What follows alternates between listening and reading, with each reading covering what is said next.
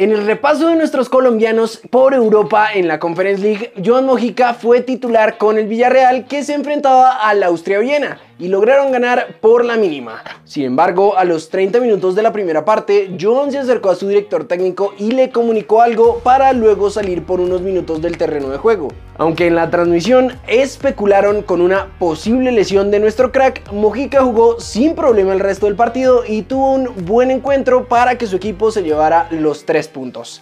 ¿Qué creen ustedes que le pasó al panita? Kevin Medina se quedó en el banco en el empate a cero contra el Olympiacos, que como les habíamos contado, no tiene James pues no alcanzó a ser registrado en este torneo. Con el resultado de hoy quedaron eliminados de la Europa League, pero aún les quedan dos partidos para conseguir su clasificación a la Conference League. Y ahí sí podríamos ver a James en esta competencia europea. Pasamos a Inglaterra porque aunque habíamos pensado que este fin de semana tendríamos el regreso de Jerry Mina con el Everton, Frank Lampard aprovechó una rueda de prensa para aclarar la situación de varios jugadores, entre los que estaba el panita que lamentablemente se perderá el partido del sábado contra Tottenham. Dokure tuvo un problema familiar, estará de vuelta. Mason Holgate está entrenando muy bien, no alcanza a estar en la nómina. Y Jerry Mina tuvo un pequeño contratiempo esta semana, por lo que no estará disponible. Esperemos que no sea nada grave y que podamos ver a Jerry entre semana para el partido contra Newcastle.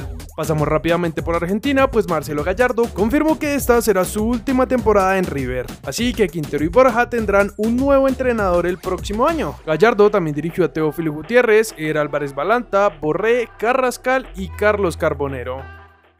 Hoy en Medellín fue presentado Paulo Autori como nuevo director técnico de Nacional y dijo esto sobre su regreso al equipo.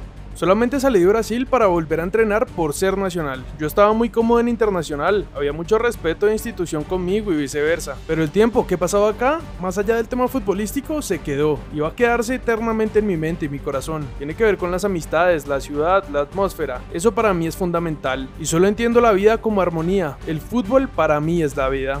Siguiendo con la fecha 16 de la liga, hoy Tolima le ganó 2-0 a Alianza Petrolera. Junior y Unión Magdalena están jugando en estos momentos, mientras que Once Caldas y Nacional jugarán a las 8 de la noche. Cracks en Codere hablan los expertos y si son mayores de edad y van a apostar, crean a Tito Puchetti que estuvo hablando con Sebastián Hurtado. En la descripción les dejamos su análisis de lo que viene para que oigan la opinión de los expertos.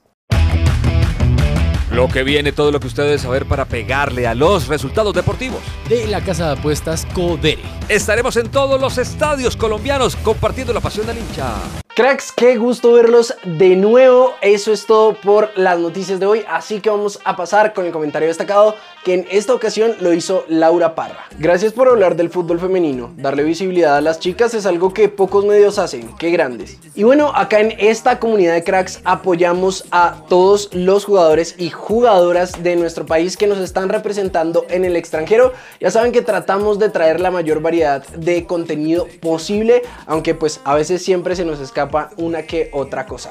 Cuéntenos acá abajo si ustedes están pendientes de cómo le está yendo a nuestra selección femenina sub-17 en este mundial y qué otras cosas les gustaría ver por acá. No siendo más entonces, nosotros nos vemos en un siguiente video.